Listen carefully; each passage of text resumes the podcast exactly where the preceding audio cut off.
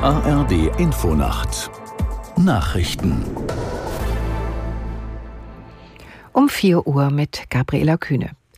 Der Internationale Gerichtshof will heute bekannt geben, wie er auf die Klage Südafrikas gegen Israel reagiert.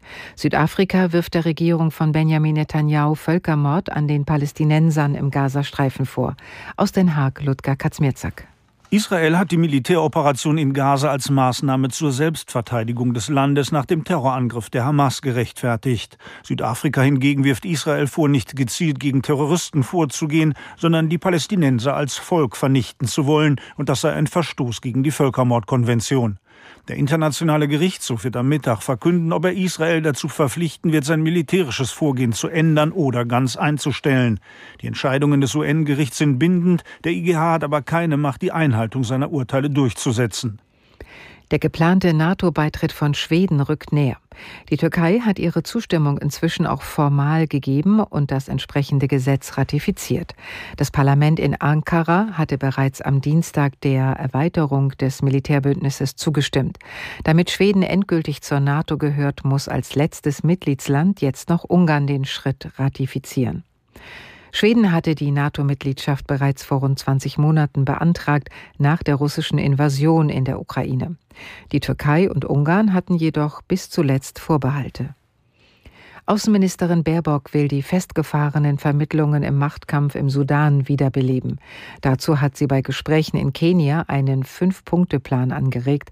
Aus Nairobi Georg Schwarte. Auf ihrer ersten Ostafrika-Station in Kenia sagte Baerbock nach einem Treffen mit dem kenianischen Präsidenten Ruto, die internationale Vermittlung müsse besser koordiniert, Militärhilfe für die Kriegsparteien unterbunden, Sanktionen verhängt und zivile Akteure wie Frauen und junge Menschen im Sudan unterstützt werden. Heute will Baerbock nach Juba in den Südsudan reisen. Das bitterarme Land beherbergt zahllose Kriegsflüchtlinge aus der Region. Der Krankenstand der Beschäftigten hat bei den Versicherten der Technikerkrankenkasse im vergangenen Jahr einen neuen Höchststand erreicht. Die Funke-Zeitungen berichten von durchschnittlich 19,4 Tagen, an denen bei der TK versicherte Erwerbstätige krankgeschrieben waren. Vor der Pandemie seien es im Durchschnitt 15,4 Tage gewesen. Hauptgrund für die hohen Fehlzeiten sind die Bericht zufolge Krankschreibungen wegen Erkältungskrankheiten. Die zweithäufigsten Fehlzeiten entstanden durch psychische Erkrankungen. Das waren die Nachrichten. Das Wetter in Deutschland. Am Tage von Nordwest nach Südost Durchzug eines Regenbandes, regional sonnige Abschnitte. Höchstwerte zwischen 6 Grad in Binz auf Rügen und 13 Grad am Rhein. Am Sonnabend im Norden und Osten bewölkt, sonst oft sonnig bei 4 bis 9 Grad. Die Zeit es ist 4.03 Uhr.